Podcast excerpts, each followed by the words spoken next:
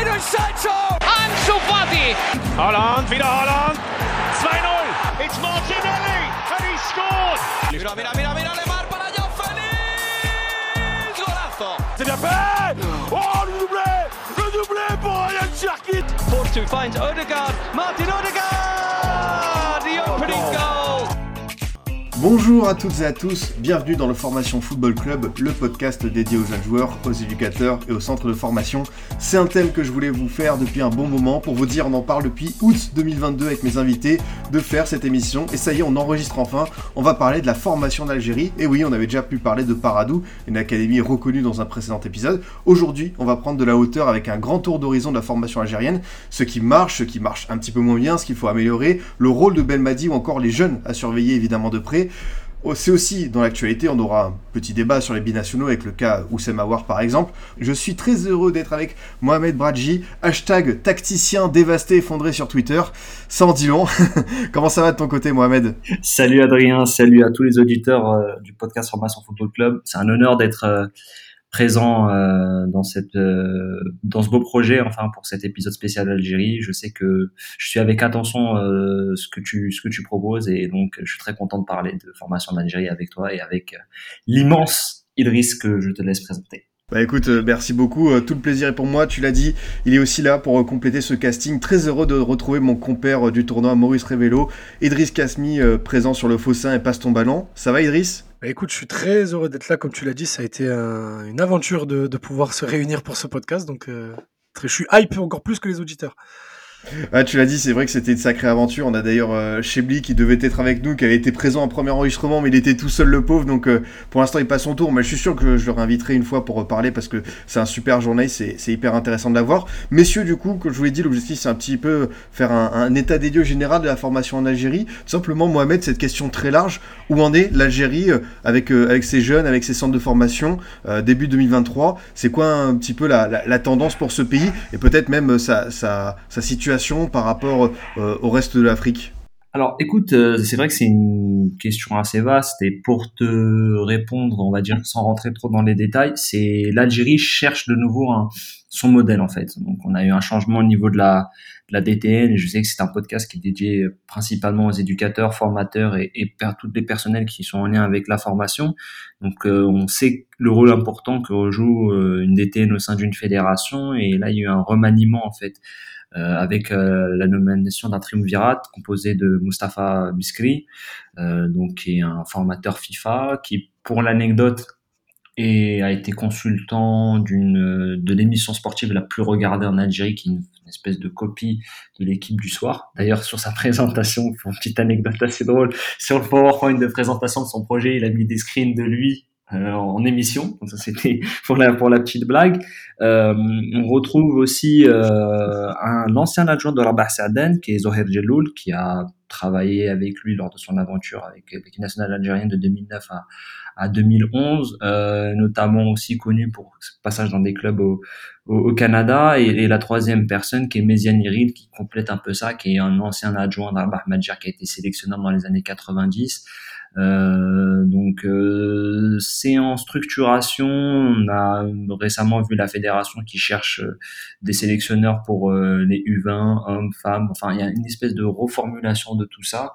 Et au milieu de, de, de cette euh, restructuration, il y a une compétition majeure qui va jouer en Algérie, qui est la CAN des moins de 17 ans.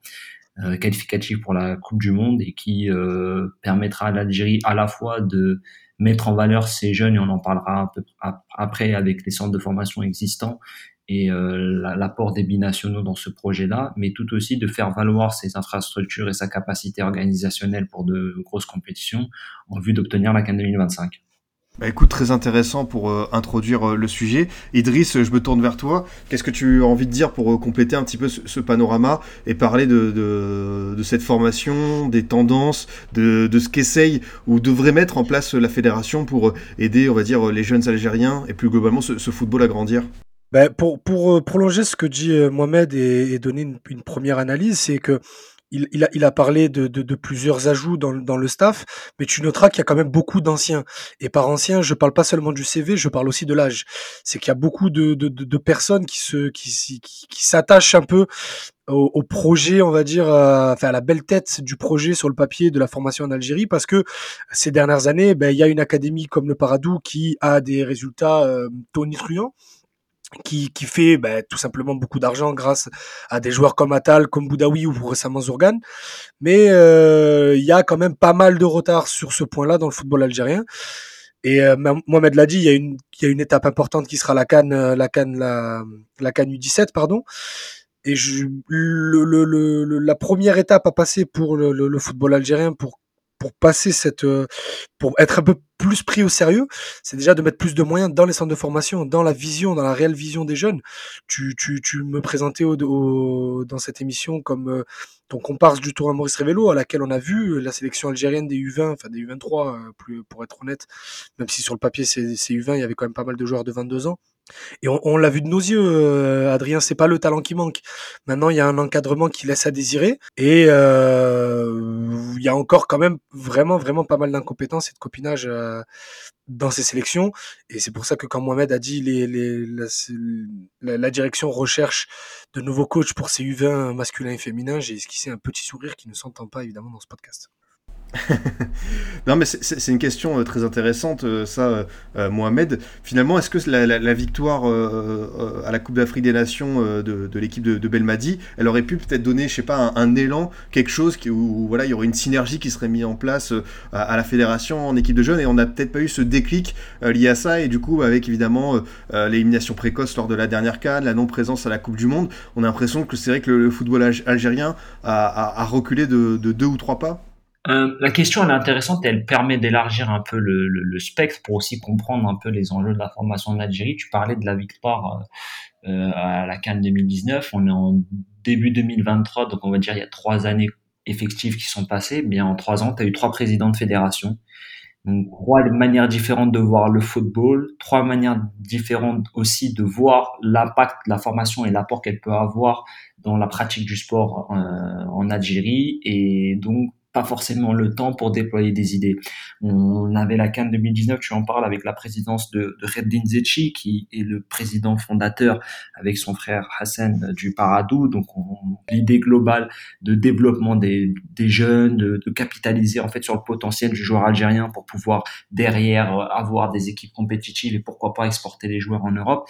Euh, ça a été euh, sa fin de mandat euh, a eu créé quelques remous, notamment avec euh, la désignation de son successeur qui a été Sharafeddin Amara, qui a été propulsé après avoir pris en main le, CRB quelques quelques années plus tôt.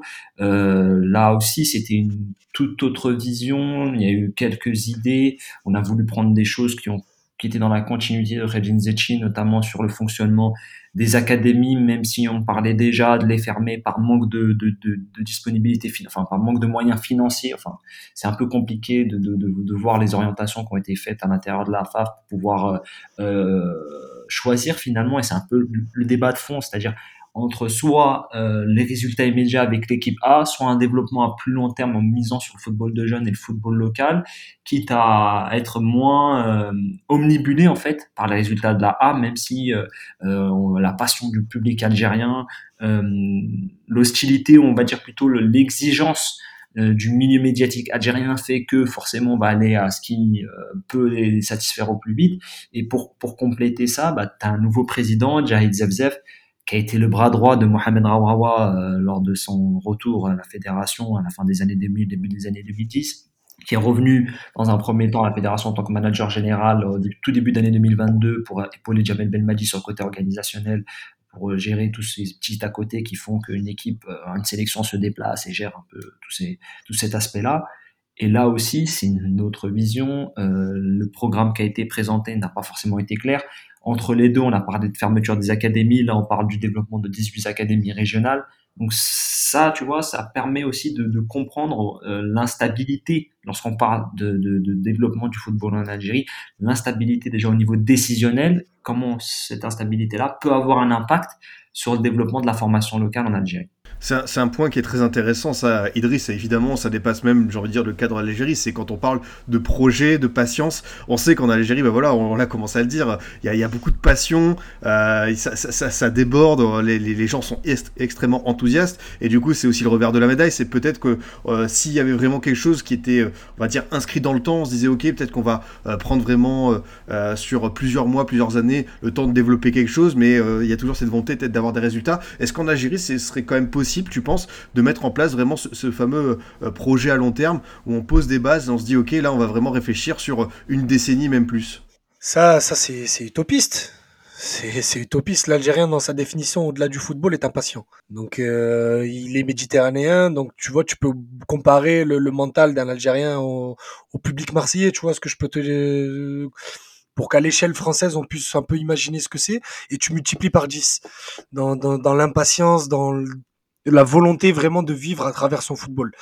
C'est pour ça que dans le football de jeunes, mais par contre, voilà, c'est ce que je voulais dire, c'est que par contre, l'Algérien a, beaucoup souffert dans les années 2000, début 2010, de ces binationaux euh, très opportunistes, euh, et il est beaucoup plus clément et beaucoup plus patient avec ses locaux. C'est pour ça que, c'est pas Mohamed qui va me contredire, qu'un mec comme Boudaoui est peut-être un des joueurs préférés de la sélection. Bon, il y a, a Sofiane Fegouli en 1 quand même. mais, euh, mais sinon, euh, tu, tu vois, toute cette jeunesse-là qui est en train petit à petit de prendre le pouvoir, enfin de pouvoir de faire, de faire de plus en plus de place pendant ces sélections, est beaucoup plus acclamé. Ce qui fait que les résultats en jeunes, c'est vrai que Mohamed a raison, ça les intéresse pas trop. Parce qu'il est très omnibilé par la A. Mais après, c'est pas ça qui doit motiver ou, dresser la ligne directrice pardon d'une politique euh, de formation en Algérie ou dans n'importe quel euh, autre pays euh, du football. C'est juste que Mohamed a raison. On vient de passer de en trois ans de trois présidents de fédération. Il y a eu il y a eu encore plus de DTN, beaucoup plus de gens qui s'en mêlent d'ailleurs. Et voilà, le truc c'est qu'il faut avoir. Ça a l'air très bête ce que je dis, mais croyez-moi que c'est le, le vrai le vrai, le vrai point numéro un, dans, le, pardon, le, le, point central pardon, de, de, la réflexion que doit avoir la fédération algérienne sur sa politique de formation, c'est une politique d'opacité. C'est qu'il faut vraiment fermer plus les portes sur les, les, les, les conditions d'entrée, sur les centres de formation et tout ça, pour permettre une certaine élitisation du football.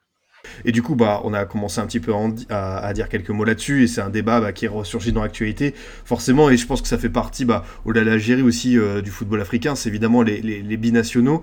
Euh, Mohamed, on, a vu que plusieurs joueurs ont, déclaré vouloir rejoindre l'Algérie, euh, ont même dit que c'était bon pour eux, on a notamment Hussein Amawar, on a Adjam, le latéral du FC Nantes, qui est dans la liste de Belmadi, qui est tombé du coup vendredi, on a aussi Fares Shaibi de Toulouse. quel est tout simplement ton, ton avis là-dessus, et peut-être plus globalement, euh, cette politique de, la fédération, est-ce que tu trouves qu'elle elle prend bien en main ce dossier des binationaux pour convaincre ces jeunes joueurs français, internationaux espoirs, de rejoindre les Fenech Alors, euh, c'est Idriss ne va pas me contredire, on va, dire, on va pas se contredire, mais euh, les binationaux, ça a toujours été un, sujet qui cristallise plein de sous-débats en fait où il est très très rapide enfin il est très facile excuse-moi je vais me reprendre il est très facile de de d'être soit incompris, soit de frustrer ou de choquer euh, les gens. C'est un débat très sensible en Algérie parce qu'il il a plusieurs composantes.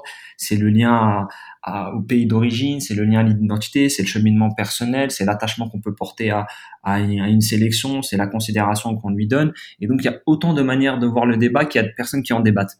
Euh, donc euh, tu vois, genre pour te, pour te donner une idée, on parle de Awar, on parle d'Adjem, on parle de Shaibi, on parle d'Aitnoui. C'est autant de personnes qui ont eu un cheminement différent par rapport à la sélection et qui ont eu une manière d'aborder en fait cette question qui, au final, font qu'ils sont en sélection. Mais si tu vas au cas par cas, euh, tu vas pointer des, des, des, des, des choses, enfin voilà, qui vont euh, susciter une forme de débat assez animé en fait. On le voit sur les réseaux sociaux par rapport à l'arrivée d'Awar, on a vu sa récente interview au micro de la, au micro de la FAF. Euh, on peut pas globaliser en fait la question. Il y a juste un problème en fait, enfin pas un problème. on va dire il y a, quand je parle de problème, c'est soulever un, un, une équation en fait. C'est que l'Algérie euh, a une diaspora de plusieurs millions de personnes qui réparties à travers le monde et donc c'est potentiellement autant de jeunes joueurs qui peuvent émerger et se développer dans des dans des environnements qui sont euh, professionnels de haut niveau. On l'a vu avec euh, la France, on le voit aussi maintenant avec des binationaux qui peuvent émerger du Canada, de la Hollande, de l'Espagne, de l'Angleterre, de l'Italie. Donc c'est autant de jeunes joueurs qui peuvent apporter à ton vivier en, en complément de ce que tu peux former au niveau local. Donc forcément, c'est l'exemple parfait récemment, c'est Zerouki Mohamed. Ouais, exactement. Tu as le qui est né à Amsterdam et qui a toujours qui a grandi, qui est formé là-bas, mais qui euh, qui très tôt a rejoint la sélection. Exactement. T'as as Rami Zerouki. Je pense aussi euh, au gardien des moins de 17 ans. J'ai son prénom, mais j'ai oublié son nom. Qui est euh, issu de l'académie de l'Impact Montréal. On, le voit à travers les programmes de détection de la FAF au niveau des équipes de jeunes. On a des joueurs qui nous viennent d'un peu partout maintenant, d'Espagne, de Pays-Bas, d'Angleterre, du Canada, de l'Italie. Donc c'est forcément autant de, joueurs qui peuvent avoir un cheminement différent par rapport à la sélection.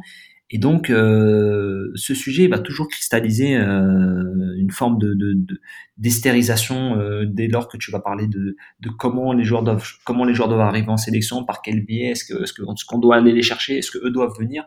Et même Jamel Belmadi, il a été pris au piège de ces considérations-là. Donc aujourd'hui, tu as cité les noms de, de ces joueurs qui renforcent la sélection. Tu as Ajem, tu as Ryan Nouri, euh, Fares Shaibi, euh, Oussama War, même s'il n'est pas même pas dans la pas dans la liste. Euh, on a Kevin van der Kerkhoff qui est la surprise du chef. Et on voit que ça crée une forme d'enthousiasme, parce que c'est un synonyme de rajeunissement et c'est aussi synonyme de renforcement de la sélection en termes qualitatifs, mais ça pose toujours cette même question sur le bon, le bon comportement adopté par rapport à ce sujet-là. Et, pour conclure, si on peut élargir après, après le débat, c'est que ça se pose aussi au niveau des équipes de jeunes et ça crée toujours le, une forme de, de, de, de, contrepoids par rapport à la formation locale, comme si la question ne pouvait pas être abordée en complément. Moi, c'est ce que je regrette un peu dans ce, dans ce, lorsqu'on évoque ce sujet-là, c'est qu'on voit toujours les choses de manière contradictoire par rapport au vivier local, par rapport à la formation locale, alors qu'elles sont juste complémentaires et qu'on devrait juste voir comment mm. faire en sorte d'associer euh, à la fois des jeunes jeunes qui naissent en Algérie, qui ont envie de pratiquer du football en Algérie, qui peuvent devenir des joueurs de haut niveau, aux éléments de la diaspora qui ont ce même attachement par rapport à leur pays et qui, euh, bien accompagnés et bien détectés par la fédération, peuvent très tôt se mélanger à ce, cet environnement-là et former un ensemble qui regroupe juste les joueurs les, les joueurs les plus compétents. Et, c'est ça, Mohamed a raison. Le, plus important, c'est qu'au final, ce soit les joueurs les plus compétents qui jouent. Et, et il a parlé pendant sa démonstration de, la contradiction de Jamel Belmadi, qui au départ, euh, euh, en arrivant tout droit du championnat qatari, avait eu ce discours de dire les joueurs qui euh, sont remplaçants en Ligue 2 euh, française ou à l'étranger, euh, qui, ont, qui ont certains en sélection, c'est terminé. Et de suite, il a suivi la parole aux actes avec les titularisations et, le, et la prise de pouvoir des, de, de, joueurs comme Ben Lamri, Bounjah ou, ou Blaili. Mais le truc, c'est qu'aujourd'hui, on voit euh, quatre ans plus tard, après sa prise de fonction, qu'on est un peu euh, revenu aux, aux, méthodes que lui-même méprisait à son, à, son arrivée. Après, voilà, aujourd'hui, on prend la liste la plus récente, celle qui est tombée il y a quelques, il y a quelques jours, et c'est peut-être une des listes les plus cohérentes que Jamel Belmadi ait faite depuis la victoire de la Cannes. Donc au final, ce qui intéresse les gens, c'est pas d'avoir ce débat euh, éternel sur les binationaux, c'est juste de, de, de, voir que, que les 23 joueurs sont les 23 meilleurs et sont prêts à former le meilleur groupe possible pour faire gagner l'Algérie. Toi, toi, Idriss, sur cette question des, binationaux, euh, parce que c'est évidemment euh, un, point crucial pour, euh, pour l'Algérie aujourd'hui, aussi pour d'autres sélections africaines, je pense que Mohamed a dit quelque chose de très juste. Chaque joueur a son parcours personnel et son cheminement par rapport aux sélections. Du coup, évidemment, enfin, j'ai envie de dire, en fait, c'est hyper compliqué de faire une généralité en fait sur ce débat-là, les binationaux, la France, l'Algérie ou d'autres sélections, ils doivent trancher. Enfin, tu, tu, vois ce que je veux dire? En fait, c'est un, débat, on pourra jamais le régler parce que chaque joueur aura sa propre sensibilité. Exactement, mais après voilà, c'est c'est pour ça qu'il faut euh, c'est pas il faut allumer un peu le, le cerveau. On, on, ne peut pas juger sur la même euh, sur la même base le cas euh, Andy Delors ou le cas Oussama War par exemple. On est on, on le sait tous que Andy Delors s'est découvert une possibilité de jouer pour l'Algérie à 28 ans. Euh, au final, ben, tout le monde y a trouvé son compte parce que l'Algérie a fait, enfin, la, la, sélection algérienne a fait en sorte qu'il euh, reçoivent assez vite les documents administratifs pour pouvoir valider son sa sélection. Lui, au final, il a pu bah, gagner un titre hein, parce qu'il est, champion d'Afrique en 2019, mais personne n'est dupe. tout le monde sait que euh, n'a aucune attache avec ce pays. Après, il y en a qui l'acceptent, qui l'acceptent pas. Ben, encore une fois, c'est c'est le rapport que chacun peut avoir avec euh, avec le drapeau. Mais quand tu prends un Oussama par exemple, on sait parce qu'on a eu le Café Kir il y a maintenant 8 ans de, de, ce que ça peut représenter pour un jeune espoir qui joue dans un gros club européen, parce que Lyon est un gros club, euh, de faire le quand les portes de l'équipe de France s'ouvrent à toi, de faire le choix d'une sélection africaine.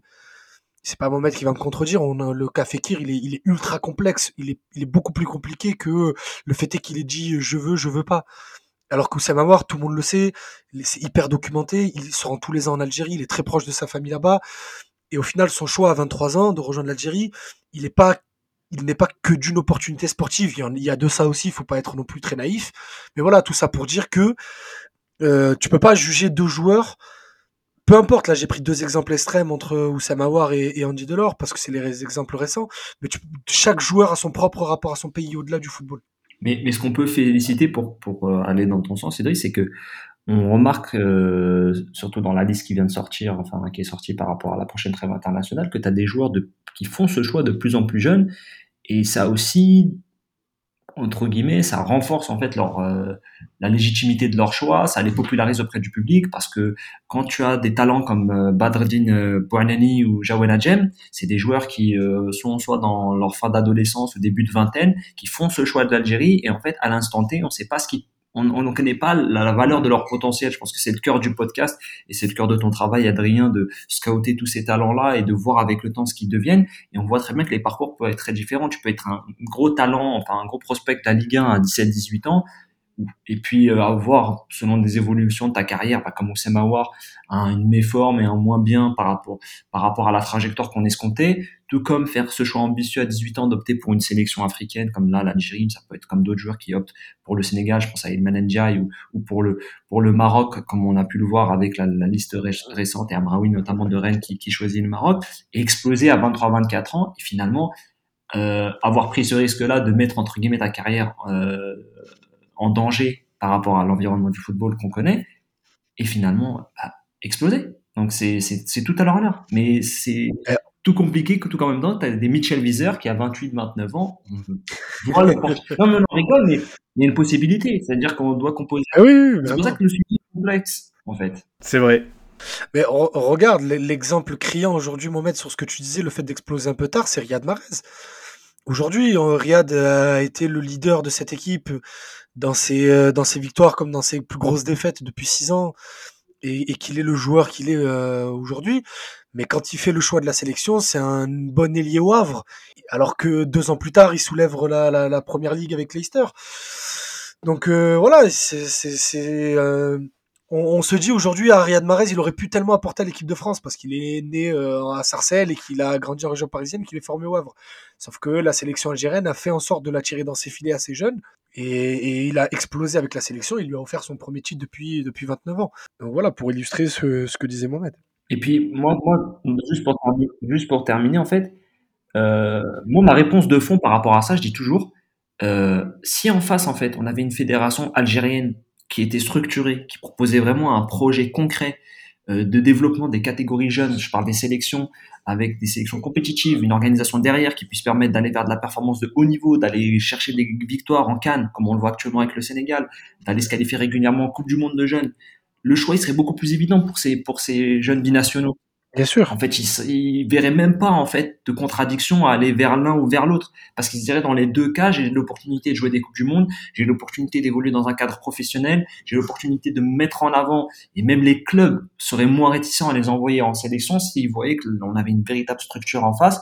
Et moi, je pense que le débat tendrait même à moins se complexifier, à être moins euh, hystérique entre guillemets, et en fait, on aurait juste des joueurs qui seraient face à leur choix. Je donne juste des cas parce que je le vois avec les sélections de jeunes, de, jeunes, ouais.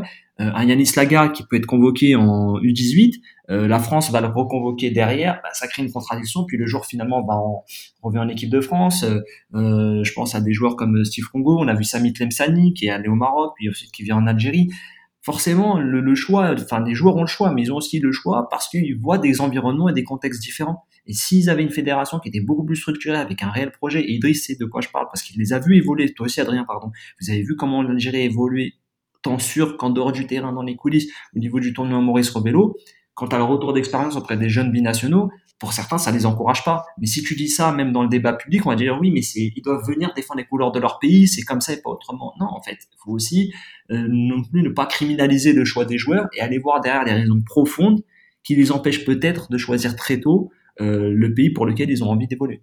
C'est ce que je te disais en début, c'est que on en revient au, cadre et à la professionnalisation de l'encadrement de, ces jeunes. Tu parlais du tournoi, il y a des joueurs qui nous ont soufflé euh, à plusieurs membres du staff, enfin du, de, de l'équipe du tournoi, que ils étaient atterrés par le niveau des, des, des causeries et, et, au niveau des entraînements. On les a vus, Adrien s'échauffer. C'est, c'est, c'est risible, c'est, c'est des entraînements qu'on voit même pas en U9 dans les pires quartiers de Marseille. Alors que aussi le côté le, côté logistique, voilà, durant le tournoi. Enfin, oui, moi, oui, je sais, ça. Après, voilà, c'est, c'est vraiment les, les, les jeunes étaient étaient en voilà ils étaient pas gérés en fait tout simplement. Je vais pas faire d'analogie euh, moqueuse pour rien donc ils étaient juste pas gérés. Ils avaient pas l'impression d'être en sélection d'être dans d'être de faire partie de l'élite d'un pays en fait. Donc et que, que ça soit les binationaux ou même les, locaux hein, qui ont profité de de, de, leur voyage euh, dans, la région de Marseille pour, pour faire un peu plus de tourisme que de football. Juste pour poursuivre ce débat, Idriss, enfin c'est ce qu'on se dit en fait. Finalement pour l'Algérie, euh, bah c'est euh, la, la, fédération qui a les clés entre guillemets. C'est tout bête, mais si c'est eux qui veulent faire passer cette fameuse étape supérieure et on va dire vraiment être dans le haut niveau, dans l'élite, dans ce qui doit être fait pour que voilà les jeunes puissent avoir on va dire ce confort, cette stabilité, bah, il faut que voilà, la fédération prenne les choses en main. Exactement, exactement, parce que on, l'a vu, ce, se payer est une pépinière, c'est, ça, ça, ça, regorge de talent, ça demande que ça, les joueurs puent le foot. Voilà, tu vois, on, repart, on va reparler encore du tournoi parce que c'est une expérience commune, mais, mais les, les, joueurs qui nous ont émoustillés pendant ce tournoi, c'était des, des joueurs dont on avait quasiment jamais entendu parler avant, c'est juste que c'est des mecs qui caressent le ballon avec avec un truc très ben, très algérien. Il y a un vrai jeu, il y a une il il y a une, il y a une vraie euh, identité. Le truc c'est que par contre ces joueurs-là, ils doivent être polis, ils doivent être euh, accompagnés et ils le sont pas du tout.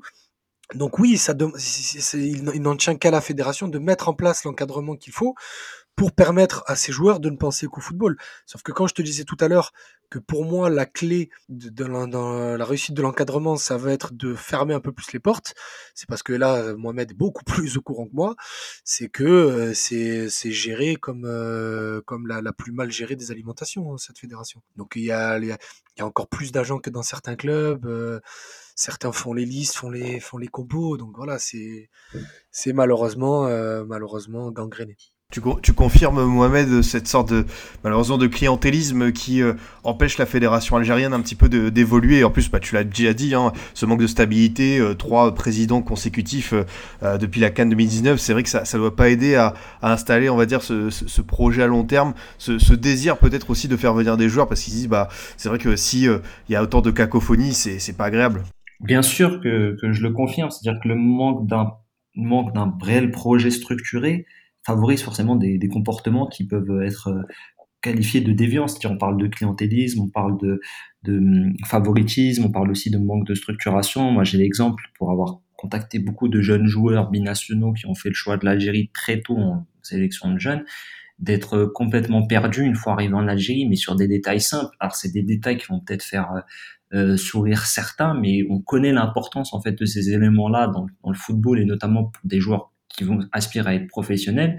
Euh, moi, je parle de choses comme euh, l'intendance, euh, les repas, la fourniture d'une puce téléphonique pour joindre les parents, pour joindre la famille, les terrains d'entraînement, le transport. Alors ça, ça, ça va peut-être faire sourire certains, mais je pense qu'on est dans un podcast adressé à des spécialistes. Vous savez que ces petits détails-là permettent sur le terrain d'aller vers la performance de haut niveau, en fait, d'atteindre l'objectif qu'on a fixé.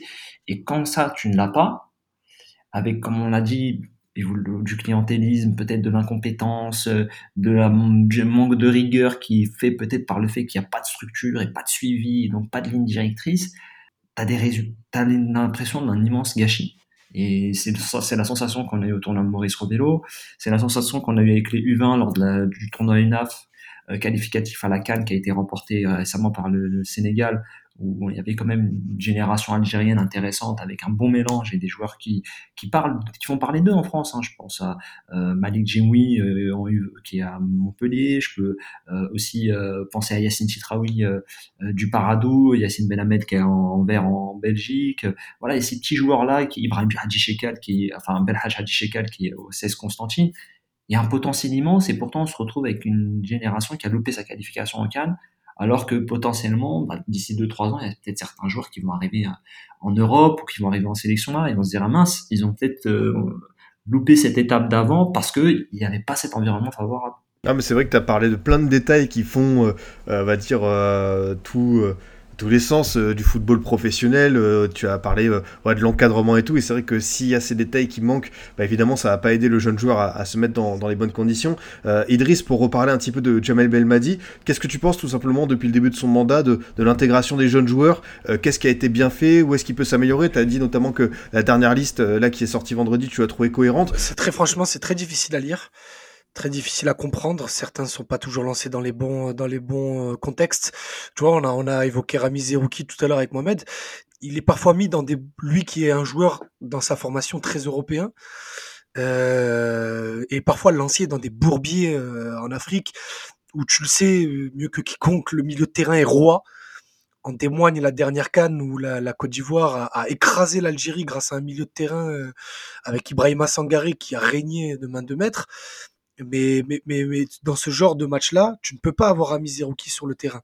Rami Zerouki, tu peux le mettre dans des, face dans des confrontations intercontinentales ou face à des nations beaucoup plus structurées, beaucoup plus euh, au jeu, beaucoup plus euh, européens parce que les joueurs ils sont, euh, ils sont plus adaptés, par exemple le Nigeria ou le Maroc. Mais quand tu joues contre la Côte d'Ivoire, ou tu sais, même des équipes moins fortes, hein, mais le Niger ou quoi, tu ne peux pas avoir ce type de joueur-là. Et par exemple, ce que je sais que c'est le chouchou de Mohamed, mais Adam Zorgan, qui par contre lui est un joueur qui est tout très complet tout ça, il est pas formé dans, un rôle de meneur de jeu, voire de, relayeur, alors que le gars est un, est un 6 pur et dur. On a voulu nous vendre, on a, voulu nous vendre euh, le frein de certains jeunes en sélection mais pour garder certains dinosaures euh, à la tête.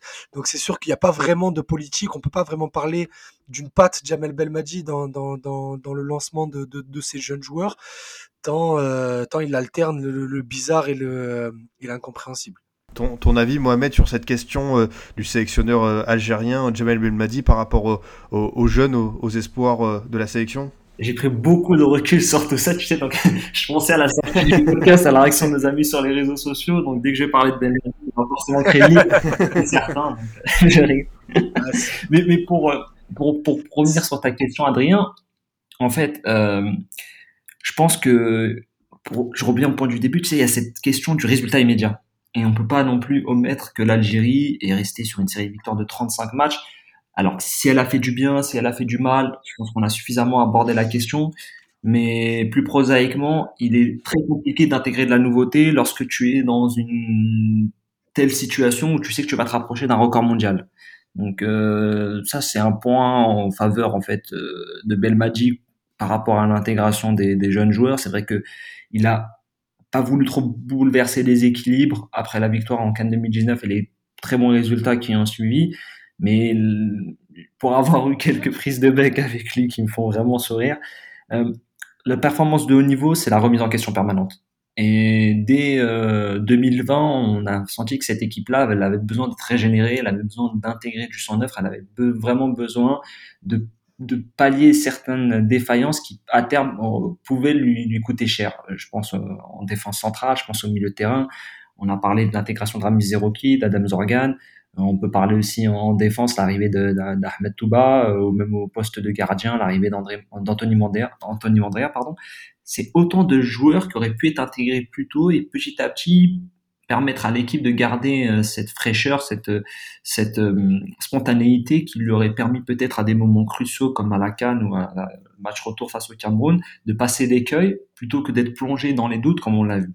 Donc ça c'est une par rapport à l'intégration des jeunes joueurs, c'est vrai que c'est quelque chose qui n'a pas été vraiment bien géré de la part de, de Jamel Belmadi. On, on le voit sur la dernière liste. C'est radical, en fait. Quand tu amènes autant de jeunes joueurs et autant de nouveautés et que tu changes un peu ton fusil d'épaule sur l'évaluation des binationaux, c'est que c'est, tu as aussi fait une espèce de rétrospective par rapport aux résultats récents et que tu as envie de redresser la barre pour retrouver ce que tu as perdu sur les, sur les derniers mois, je dirais même sur les dernières années, parce que ce changement-là, il aurait dû être effectué il y a quelques années déjà.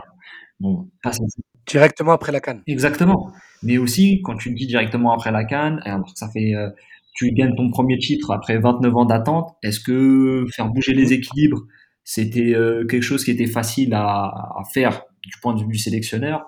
Tu vois, ça, euh, c'est autre chose. Ben, regarde, à, à, à la canne, il y, avait un, il y avait un jeune Hicham Boudaoui qui était encore un bébé à l'époque. Et t'avais, je te parlais des dinosaures tout à l'heure, comme Adelaine Guedjura. Sauf que Boudaoui, on a attendu combien de temps avant que, et encore, c'est même pas encore arrivé, hein, pour qu'il ait une place de, de, de, de, titulaire dans cette équipe, au moins pour qu'on le voit plus de un match d'affilée. Mais, mais, moi, je vais donner un autre cas parce qu'Hicham Boudaoui, tu vois, on peut te dire, oui, mais à Nice, il n'était pas installé à son poste, c'est récemment.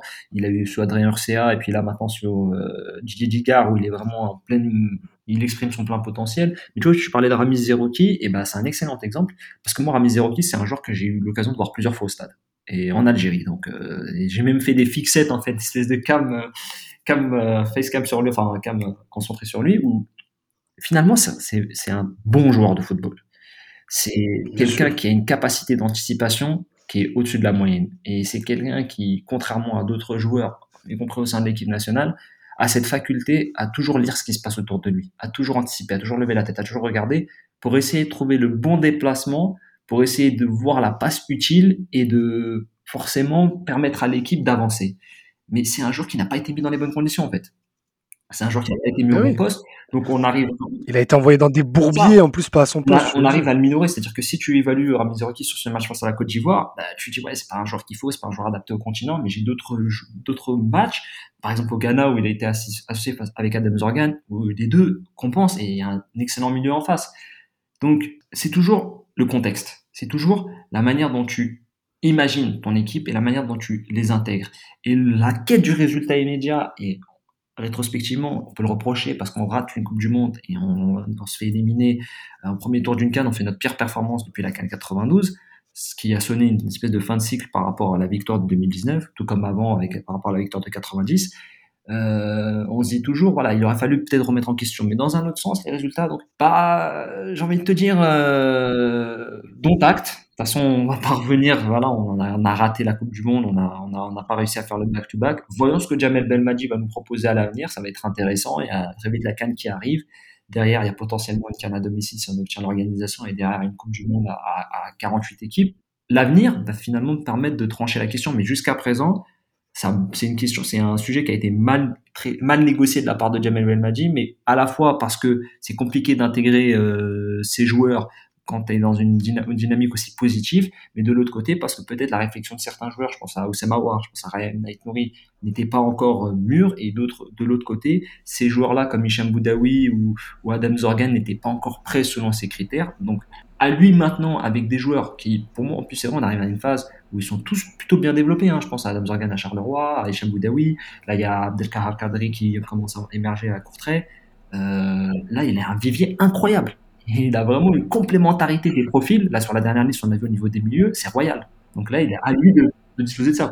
Parce qu'on parle beaucoup euh, en, négatif depuis le début, mais c'est parce qu'on est exigeant, parce que euh, jamais un sélectionneur n'a pu compter sur autant de talents formés au pays. Et c'est pour ça qu'on est de plus en plus exigeant et qu'on en attend beaucoup de, l'insertion de Jamel Belmadi dans cette de l'insertion des jeunes. Et, et, et, depuis longtemps, je veux dire depuis Vaïd, on n'a jamais eu un sélectionneur aussi exigeant tant avec lui-même qu'avec les éléments de son groupe.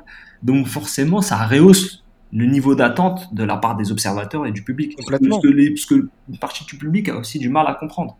C'est que cette exigence-là, ce discours qu'on peut tenir, il est là parce que Jamel Benmadji, il amène aussi ce niveau d'exigence. Il, il, veut te montrer que euh, il tend à avoir un cadre qui est, qui est, qui a, qui est digne des plus grandes sélections, et ben ça nécessite aussi une évaluation de son travail digne de, du contexte que tu peux avoir dans des sélections majeures. Ah, c'est évidemment très intéressant ce, rapport à l'exigence et depuis ce début de l'émission, comme tu le dis, Edris, genre de se dire bah voilà le, le, on va dire le, le portrait de l'Algérie des jeunes joueurs en 2023 est plutôt négatif, mais non, c'est qu'on dit qu'il y a vraiment du talent, il y a ce côté, euh, euh voilà, il y, a, vraiment, euh, on peut faire beaucoup mieux et il faut leur donner cette structure. Et du coup, Mohamed, je voulais me tourner vers toi parce que c'est une question que j'avais prévu dans le programme et qui est une question que je pose souvent quand on fait, tu sais, un, un focus sur un pays en particulier. Si tu devais résumer, on va dire les principales qualités du jeune joueur algérien. Aujourd'hui Tu dirais que c'est quelqu'un qui a euh, un vrai bagage physique, c'est quelqu'un qui a été très bien formé techniquement, est-ce que c'est un joueur qui peut s'adapter? C'est quoi vraiment les, gros points forts du jeune joueur algérien aujourd'hui? C'est jamais évident de faire une généralité, mais si tu devais faire voilà euh, deux trois euh, points forts. Vivant en Algérie, j'ai ce plaisir à, à, sortir souvent et aller un peu aux quatre coins du pays. Et et à chaque fois que je vois un petit terrain de football, je ne peux pas m'empêcher de regarder et d'apprécier le spectacle. Et il faut dire que je suis à chaque fois ébloui, c'est-à-dire que le joueur algérien, j'ai l'impression qu'il est né avec un ballon au bout du pied, tu vois, et que depuis euh, ses premiers jours, il tâte la balle et il s'amuse à, comme un artiste à, jouer avec. Et c'est un joueur qui a une créativité technique qui est digne des plus grands pays euh, de football au monde. C'est euh, une, spontanéité aussi dans dans, dans, dans, dans, son geste, dans sa manière de voir le football, un football très instinctif, un football qui fait place vraiment au cœur et à la passion. Euh, il y a peut-être il y a ce défaut technique, défaut physique pardon, parce que techniquement il y a vraiment très très peu de défauts chez les joueurs algériens, peut-être même un peu trop cette exagération qu'on a pu aussi voir rétrospectivement avec euh, l'immigration dans les pays euh, d'Europe de l'Ouest, notamment en France, qui nous a donné d'immenses joueurs comme Karim Benzema, Zinedine Zidane, Samir Nasri, enfin ces joueurs-là qui marquent les esprits aussi en équipe de France et dans d'autres sélections d'Europe de l'Ouest. Donc ce joueur-là, il, a il a ces qualités-là, il a ses qualités techniques, il a ses qualités de spontanéité. je dirais même qu'il a une conception romantique du football très romancé. C'est un football qui, qui fait place aux émotions, qui fait place à, à, cette petite Madeleine de Proust du match que tu peux jouer dans la rue avec tes copains où il suffit de d'un ballon de chiffon, enfin d'un ballon et aller de faire des cages avec tes, manteaux et de jouer. ça renvoie à ça, mais c'est aussi le pendant négatif, c'est-à-dire que passer outre cela, qu'est-ce qu'on fait de ce vivier-là en fait? Euh, Et c'est une question qu'on peut aussi euh, euh, avoir dans d'autres pays qui font face à ce type de joueurs, c'est-à-dire des diamants à polir, mais comment ne pas brider la créativité tout en permettant de structurer sa manière de, jouer, et aussi comment travailler sur peut-être certaines euh, carences que tu peux avoir au niveau physique, au niveau aussi de, de la manière d'intégrer les exigences modernes du jeu. Moi, je retrouve beaucoup ça chez les joueurs algériens, où on arrive, et les sélectionneurs s'en plaignent, hein, enfin, euh, en équipe de jeunes, et même euh, peut-être euh, Jamel Belmadi a, a, pu le voir avec certains joueurs comme Youssef Belaïli notamment, où tu as un joueur qui est monstrueux, mais à qui tu dois vraiment être très exigeant, très cadré sur la manière de concevoir le repli, la manière de concevoir les déplacements, le fait de, jouer pour les autres, de devoir euh, travailler encore et encore sur, sur cette compréhension tactique du football moderne qui n'est pas la même chose que ce football que, comme je dis, qui est romantique et qui est un peu euh, parfois daté sur la manière de, du joueur soliste qui peut faire, briller les autres et qui peut prendre le ballon et marquer. Donc tout ça fait que le joueur algérien a ses spécificités uniques qui font comparer aux Brésiliens, qui font comparer à ces, grands noms du football, tu vois, qui, qui, qui des étoiles dans les yeux, mais qui derrière doivent être accompagnés pour transformer l'essai présentation euh, très intéressante. Enfin, vraiment, on, sent qu'il y a de la passion quand tu décris ce, jeune joueur algérien. Je, te remercie, ça fait euh, évidemment euh, très plaisir. une autre question sur le, vivier Idriss.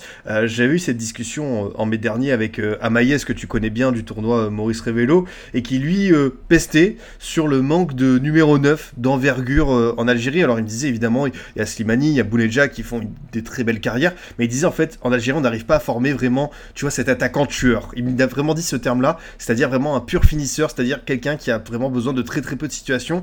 Il, en gros, il me disait, bon, en Algérie, on n'a peut-être pas eu, tu vois, ce, je sais pas, ce Drogba, même un, un, euh, toi, comment est-ce que tu l'expliques? Est-ce que tu penses qu'un jour ça va, ça va arriver? On va se rapprocher de ce fameux numéro 9 euh, que notre ami Amaïs euh, espère tant ben, regarde, c'est pour ça que malgré son âge, Islam Slimani est, est, indispensable à chacune de, à chacun pardon des rassemblements de cette équipe. Mais Amaïs a raison, et ça va même compléter ce que dit Mohamed, c'est que le joueur algérien quand il joue devant, Il veut dribbler, il veut créer, il veut, il veut s'envoler, il veut, il veut courir. Il, ça l'intéresse pas d'être dans la surface et d'attendre le centre des autres. Donc c'est le truc, c'est quand euh, on a ce type de profil physique, ben, il joue derrière, il joue pas devant. Devant, devant c'est pour les joueurs un peu plus fins. Mais euh, après, de, de comment et pourquoi il, il pourrait arriver, j'en ai aucune idée, je saurais pas te répondre. Je te dis, j'aimerais juste. Et même derrière, c'est et même derrière, c'est technique. Hein. Tu prends un Rami Ben tu vois. Bien sûr, tu mais vois tu... de la droite, il te propose euh, techniquement balle au pied, c'est c'est ah oui, c'est très élégant parfois, tu vois. Il a, tu sens qu'il a cette capacité à dribbler, à proposer de, de belles choses, ou parfois à s'oublier et à avoir des carences qui euh, persistent alors qu'il il il a 27 ans, tu vois. Donc, Oui, complètement. C'est juste, euh, je te prenais l'exemple de, l'archétype euh, physique, tu vois, de, de ce neuf tueur qui va, comme on les connaît, voilà. Mathieu prenait l'exemple d'Amaïs en parlant de Drogba ou d'Osimhen, de cet attaquant qui, en, a- en, en Afrique, va, va, va peser sur les défenses à l'image de ce qu'on a pu faire pendant 10 ans avec Islam Slimani. C'est juste que euh, c'est pas le type de jou- le type de profil qu'on a l'habitude d'avoir euh, d'avoir en sélection. Ou alors c'est un joueur qui est complètement nul avec ses pieds. Euh, faut faire un choix. Ah, attention, j'espère que je parle pas de Slimani. parce que, Non, non, complètement pas. Non, non, je bien au non, mais, non, mais tu sais, parce que non, mais on rigole parce qu'il avait un peu cette réputation, il était un peu mal aimé en Algérie. Ah, mais puis, pour ceux qui ne- lors, de sa, Pour, pour ceux qui ne. lors de sa saison à Monaco, moi je l'ai vu faire des passes, c'était pas cool. Ah, le duo avec Ben Yedder était très très sympathique. Pour ceux qui ne voulaient réduire ben, Islam Slimani qu'à son qu'à ses euh, coups de tête sur corner et à, et à son mordage de langue, euh, voilà, il fallait voir la saison à Monaco où il jouait dans un 4-4 de plat avec Ben Yedder. Est-ce que ça valait vraiment pour voir que c'est un joueur de foot très très fin? Si je me souviens bien, je crois que c'est contre Strasbourg où, je- où il délivre un externe du pied pour Golovin. Et j'ai cru vraiment la, voir la réincarnation de Pablo Aymar, tu sais, je me suis frotté les yeux. Je dis, waouh, il est capable de ça, tu vois, genre, toute ma conception du foot a été à. Pour euh, parler maintenant un petit peu plus euh, des, clubs, Mohamed, alors évidemment on aura un mot sur euh, les académies parce que on je l'ai dit en introduction, il y, a- il y a Paradou, vous l'avez même rappelé, c'est une école qui, est devenue un peu une vitrine pour Algérie. On a aussi le Betis Séville qui, a une école sur place. On a évidemment Jean-Marc Guillou qui est aussi implanté. Mais vraiment sur les clubs, c'est on parle de clubs qui sont pas vraiment, euh, on va dire spécialisés comme Paradou en, termes d'académie. C'est qui pour toi le meilleur club formateur euh, d'Algérie aujourd'hui? On va dire que le, projet du Paradou initié en 2007 par euh, Khalid Zetchi, qui est devenu président de la fédération par la suite, jusqu'en 2021, euh, il a amené une réelle remise en question des clubs. Je parle notamment de l'entente sportive de Sétif, de l'USM Alger, du Mouloudia d'Alger du CRB Louis Dead actuellement, où euh, pour plusieurs raisons, alors certains diraient qu'elles sont pécuniaires, parce que forcément, lorsque tu réalises euh, que le transfert d'Hicham Boudaoui, il, a permis au Paradou de faire entrer 4 millions euh, d'euros, euh, celui-là de Rami Ben Sebaini, euh, 2 millions d'euros, celui-là de Youssef Attal, 500 000 euros, mais il y a eu des pourcentages à la revente, je pourrais te faire la liste, hein, tu vois, avec Adam Zorgan, avec ceux qui ont suivi, Abdelkar Kadri et autres. Euh, il, a, il a suscité un réel éveil des consciences au sein de plusieurs clubs algériens. Après, il y a des, cas par cas. Je prends par exemple l'exemple de l'entente sportive de Sétif. Donc Sétif est une ville de l'Est algérien, qui est un club euh, reconnu pour euh, ses titres euh, obtenus tant à la fois au niveau national qu'au niveau international. Je pense notamment à la période sur Rabah avec plusieurs ligues des champions arabes, avec qui est le dernier club à avoir gagné une ligue des champions africaine en, en 2014 face à l'AS Vita Club. Eh bien, Sétif a toujours une culture finalement de développement des talents. Euh, avec une très bonne école de foot, notamment là on voit euh, Mohamed Amin Amoura qui est à Lugano et qui euh, en, est, en est issu. Euh, je pense à Abdelrahim, Abdelrahim Dermoum qui, qui brille euh, en, en Égypte, euh, à, à Abdelmoumen Djabou qui a marqué des esprits, qui a joué à la Coupe du Monde 2014.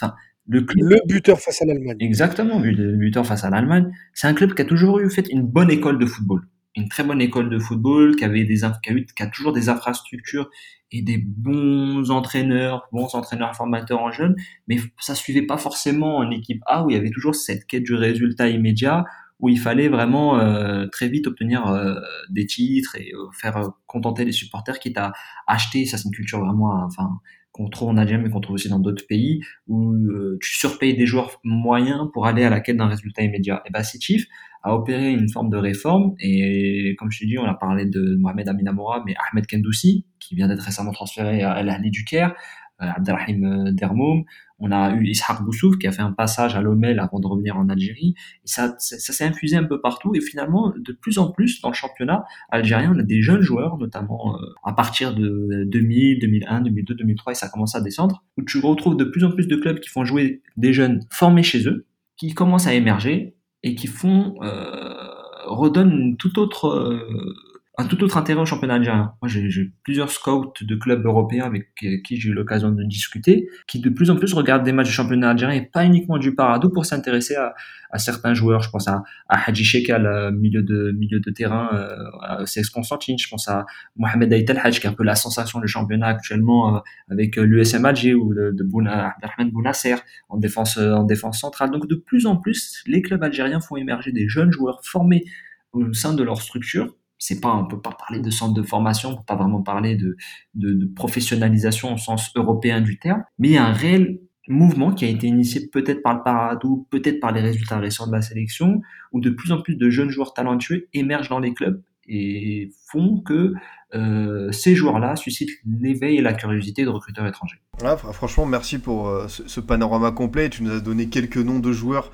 intéressants à suivre. On, évidemment, on aura un petit scoot time à la fin de l'émission pour avoir vraiment une présentation euh, très complète d'un jeune joueur qui, mérite le détour. Idriss, pour revenir sur la question des, académies, c'est aussi un levier qui est évidemment fondamental et très intéressant en, Algérie parce que voilà, c'est quand on parlait tout à l'heure, de professionnalisme, de, de structure, de modèle d'accompagnement pour les jeunes joueurs où, où, tout est carré. Là, pour le coup, avec les académies, on, a ça. Complètement. Et puis, euh, même les académies ont même un rôle, euh, je te dirais même social dans, la construction de, ces jeunes.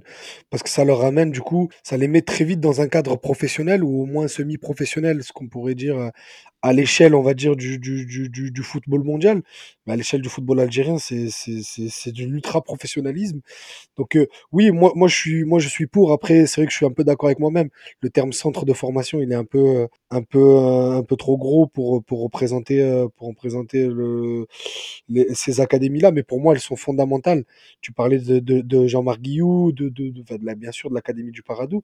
Mais, mais bien sûr que, que c'est par là que ça, que, que ça doit passer pour que, pour qu'on puisse exploiter euh, pleinement le, potentiel de ces jeunes. Et la preuve avec, euh, avec euh, le, travail des frères Zetchi, que au niveau financier, ça suit derrière. En fait, les académies FAF, ça a été déjà lancé sous la présidence de Hadjadj à la fin des années 2000. En fait, c'était l'idée d'ouvrir une académie pour pouvoir rassembler les meilleurs talents scoutés aux quatre coins du, du pays et en faire une, une espèce de petite équipe qui va jouer au niveau du championnat de jeunes avant plus tard de se développer et on oublie de mentionner ce, ce projet-là et ça a permis de donner Ayoub Abdelawi, ça a permis de donner Zinedine Ferrat, euh, Abdelrahman Meziane, euh, des joueurs qui finalement avec un peu de travail et un peu de structuration, ils s'étaient chapeautés par euh, un grand monsieur de la formation qui est Othman Ibrir, qui euh, maintenant travaille à l'Académie de Montréal et qui était notamment DTN au niveau de la région Québec. Donc ça pose un peu le profil et on peut aussi en parler de tous ces formateurs algériens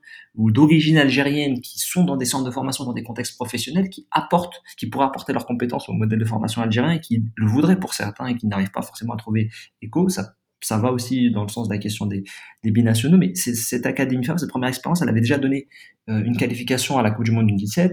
Derrière, elle a donné des joueurs qui ont joué pour certains en Ligue 1, qui ont joué dans des championnats européens, comme, comme je le disais. Et cette idée un peu reprise derrière par Zichi, sur la base du succès qu'il avait avec euh, l'Académie euh, du Paradou, a donné deux académies, une à, l'ouest du pays, à Sidi Belabès, et l'autre au centre du pays, Hermes euh, Miliana, dont on commence à voir les premiers effets, parce que ces, joueurs-là sont nés en, en 2004 et en 2005. Donc on parle des sélections U20, euh, 18, je pense à Mohamed Rafik Omar qui a été récemment transféré au Qatar, je pense à des joueurs qui vont potentiellement émerger dans, les prochaines années comme comme Harfou, comme L'Ahlem qui est issu de l'académie du, du, Paradou ou encore euh, pour, pour, pour, ne citer que j'essaye d'en avoir un en tête euh, Zawi qui joue en défense centrale. C'est des joueurs qui ont été formés dans, dans un cadre beaucoup plus professionnel que ce qu'on a évoqué précédemment parce que ça a été chapeauté par la fédération avec des formateurs étrangers espagnols notamment qui euh, derrière peuvent apporter un plus au championnat si, puisque certains sont récupérés par des clubs du championnat ou très vite partir à l'étranger. On a eu un, On a eu l'intérêt d'un club de Ligue 1, j'en avais déjà parlé, mais Clermont était intéressé pour faire une forme de partenariat, tout comme euh, le fait Metz avec euh, Génération Foot ou John Bars avec plusieurs clubs, dont notamment l'Olympique de Marseille. Et c'était un peu, c'est un peu le problème de fond par rapport à ces académies de la fédération, c'est que tant sur le modèle de financement, parce qu'on a parlé à un moment donné de la fermeture de l'académie Sidi Belabès, mais avant de que la phase la phase fasse un peu rétro-pédalage face à la, à la conséquence, on va dire, la réaction du public algérien qui, a montré une certaine hostilité à voir ce, projet abandonné, euh, on a toujours cette difficulté à établir sur le long terme que faire de ces joueurs-là. Que, doivent-ils devenir? Et pour, par, rapport à l'académie FAV de, de, de Sidi Belabès et Chris on avait eu beaucoup de déperditions de jeunes joueurs partis dans la nature, je parle vers des clubs, où la fédération a un peu loupé euh, l'acquisition de recettes qui auraient pu permettre de continuer à faire fonctionner ces académies. Et euh, là, alors qu'on parle de l'ouverture d'académies, euh, de ces académies pour compléter euh, l'existant, on n'a toujours pas de. Enfin, à chaque fois que vous posez la question, un cas de la fédération, ok, mais c'est quoi le projet à long terme? Est-ce qu'ils vers quel club vont-ils réorienter à l'issue de leur cursus de formation? Est-ce qu'ils peuvent partir à l'étranger Dans le partent à l'étranger, dans quel type de cadre, dans quel type de partenariat? C'est néant, pas de réponse. Donc, c'est toujours le même problème. Potentiel euh, incroyable, mais manque de structuration, manque de projet. Donc, euh, qu'est-ce que ça devient à long terme On ne sait pas. Je crois malheureusement c'est un peu le, le, le résumé de, de l'état des lieux en Algérie et de ce qu'on aura dit tout au long de cette émission. Messieurs, avant de passer au, au scoot time et de, voilà, de parler de, de, de, deux profils qui vous ont bien plu, euh, qui, qui pourraient susciter euh, l'attention, est-ce que vous avez quelque chose tout simplement à, à rajouter, euh, Idriss ou, ou, Mohamed, un point qu'on n'aurait pas évoqué sur cette formation algérienne? Personnellement, non. Euh, moi, j'en rajouterais un. Euh, il faut, je pense qu'il faut, quand on parle de, de, de formation, il faut toujours euh, évoquer aussi les à côté. Je pense, moi, je pense qu'en Algérie, on pourrait développer la formation très rapidement, rien qu'en développant la pratique du futsal. Je pense que tu l'as déjà évoqué à travers des podcasts de l'impact des pratiques euh, dérivées du football. On parle, on parler du beach soccer, on parler du futsal, sur euh, ce que ça peut apporter un, un joueur de football, et même en termes d'infrastructure. Euh, c'est quelque chose qui, pour moi, pourrait très vite permettre de développer la formation au niveau local. Je pense à, au futsal, euh, je pense au beach soccer qui peut être pratiqué tant sur le Sahara qu'au nord du pays. Et un second point, euh, c'est toujours le système de compétition. C'est-à-dire que on parle de formation, on parle de club, mais à, échelle très locale, on a des communes qui n'ont pas de stade, on a des régions dans lesquelles euh, les déplacements sont très longs et par manque de moyens, des petits clubs, parce qu'on parle toujours des gros, mais on oublie de parler des petits clubs. Euh, on oublie souvent que le football, ça se pratique au quotidien, donc c'est quel est le niveau des formateurs, quel est le niveau des éducateurs, est-ce qu'on a les structures nécessaires pour permettre aux joueurs de s'entraîner au moins trois fois par semaine dès le plus jeune âge, si ce n'est même plus?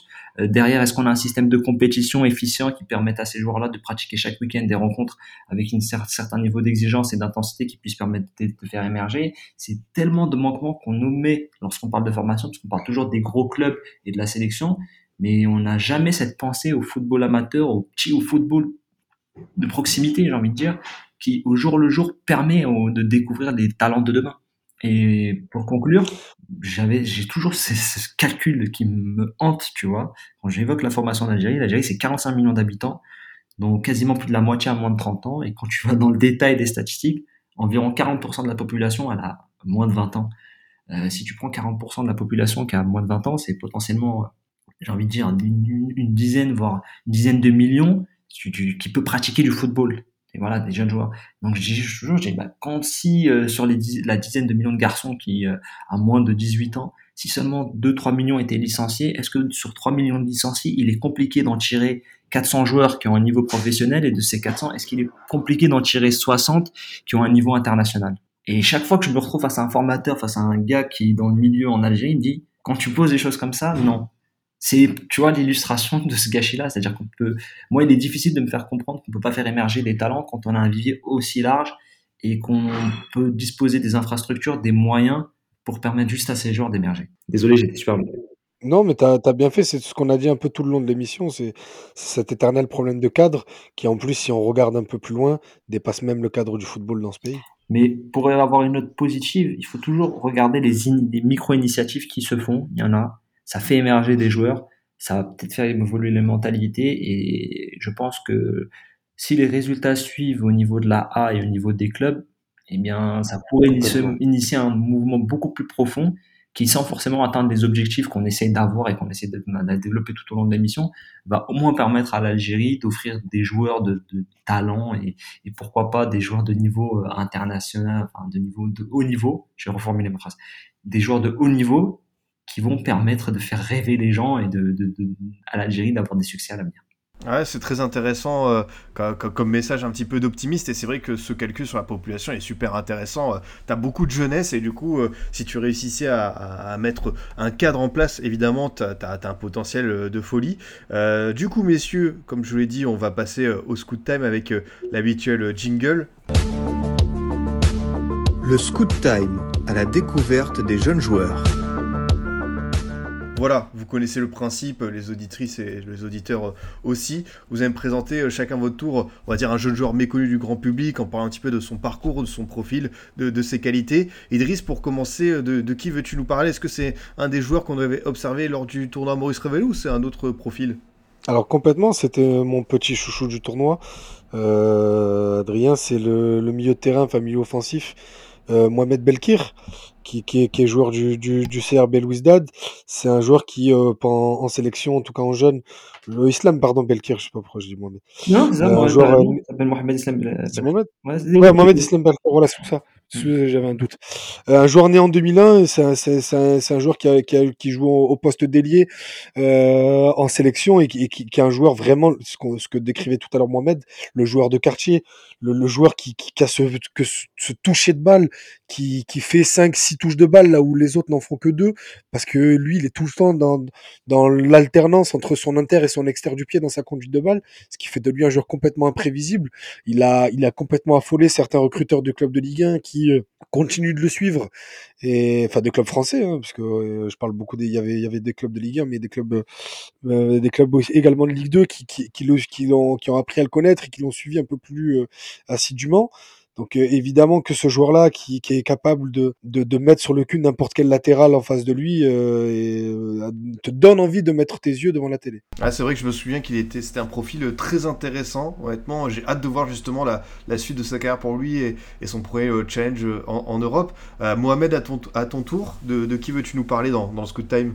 Euh, moi, j'aimerais beaucoup parler de Belhadj Hadji Shekal, qui est un milieu relayeur, milieu central de, du CS Constantine, qui réalise une excellente saison euh, actuellement, qui est un joueur pour moi qui est impressionnant, c'est-à-dire que euh, qui a une excellente lecture du jeu, qui est capable de pouvoir se déplacer, d'être complémentaire, donc tant pouvoir jouer un peu plus bas que de remonter la, balle sans forcément avoir cette, euh, cette volonté de, de, d'attirer la lumière sur lui en gardant trop la balle. Pour moi, c'est un milieu moderne, c'est un milieu qui a une compréhension du jeu qui peut lui permettre très vite d'aller en Europe et d'inscrire, dans la lignée de ce que propose euh, Kadri, euh, Zorgan ou, ou Boudaoui en Europe. Euh, dans sa génération, je pense aussi à Yacine Chitraoui que vous avez vu les gars lors du, du tournoi euh, Maurice Revello. Et euh, Alors le problème c'est qu'on l'a pas beaucoup vu. ouais, mais en tout cas, c'est un joueur qui est très scouté, c'est un joueur qui, Oui, oui, oui, mais après on le connaît, c'est pour ça qu'on était très très très impatient de le voir, mais c'est vrai qu'il a il a, il a joué qu'un match et demi. Mais, mais en tout cas, moi, pour euh, Hadji Shekel, c'est un joueur dont je suis fan, qui, euh, pour moi, est en train de prendre une réelle euh, dimension en club et qui, pour moi, a les capacités d'aller en Europe. Et pour continuer, en fait, sur le tournoi Maurice Revello, bah, je vais penser au seul joueur algérien qui a figuré dans l'équipe type, qui est Shamsuddin euh, Bekouche, latéral gauche, qui a été pour moi un coup de cœur lors du tournoi.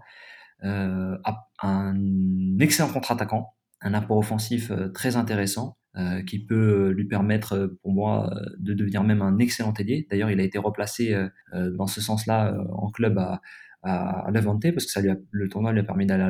Et pour moi, c'est vraiment l'un des joueurs à suivre euh, à, long terme. Bah écoutez, c'est parfait, voilà, plusieurs noms euh, à suivre à l'avenir et qui pourraient pourquoi pas euh, rejoindre la, sélection algérienne A.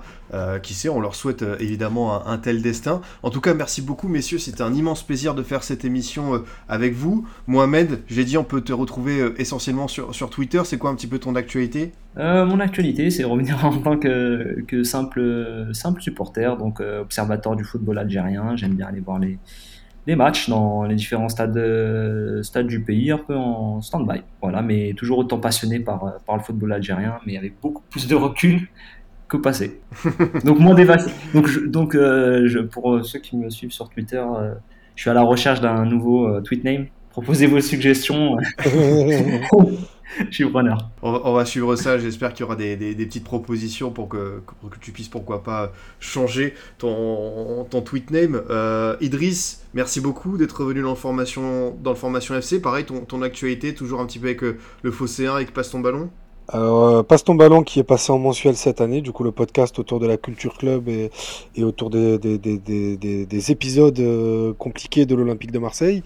Et euh, dans le cadre de ma thérapie du coup par rapport à l'OM, je commente tous les matchs sur le, le euh, vous pouvez venir partager 4 heures de direct avec, euh, avec l'équipe, euh, dont euh, Romain Canuti, Romain Herring, que vous connaissez déjà depuis plusieurs années si vous êtes des suiveurs et des supporters du club. Bah écoute, c'est parfait, voilà, le, rendez-vous est, pris à, chaque match de l'OM. En tout cas, encore une fois, merci messieurs, c'était passionnant. J'ai envie de dire, enfin, enfin, on a pu faire cette émission sur l'Algérie, voilà, depuis le temps. Bah écoutez, c'était super intéressant et instructif en tout cas. Merci à toi, Adrien. Merci Adrien. En tout cas, moi, je tiens à dire que on est vraiment très intéressé par ton travail, par le podcast Formation Football Club. C'est un, un travail remarquable que tu fais sur euh, la mise en valeur de l'information à travers le monde. Euh, j'ai eu l'occasion d'écouter quelques podcasts et je t'invite vraiment à continuer ce travail, à nous faire découvrir euh, les talents de demain, que ce soit en France ou à l'étranger. Bah écoute, ce, ce, genre de message fait évidemment grandement plaisir et t'inquiète pas, on va continuer ce petit tour du monde de la formation pour euh, voilà continuer à parler des, des, jeunes joueurs, des espoirs à suivre. Franchement, ça me fait super plaisir. En tout cas, merci encore messieurs d'être venus. C'était vraiment euh, hyper enrichissant. Et euh, de mon côté, chers auditeurs, je vous dis à bientôt pour un autre numéro. Vous pouvez toujours nous écouter sur Deezer, Spotify, SoundCloud, iTunes et Google Podcast.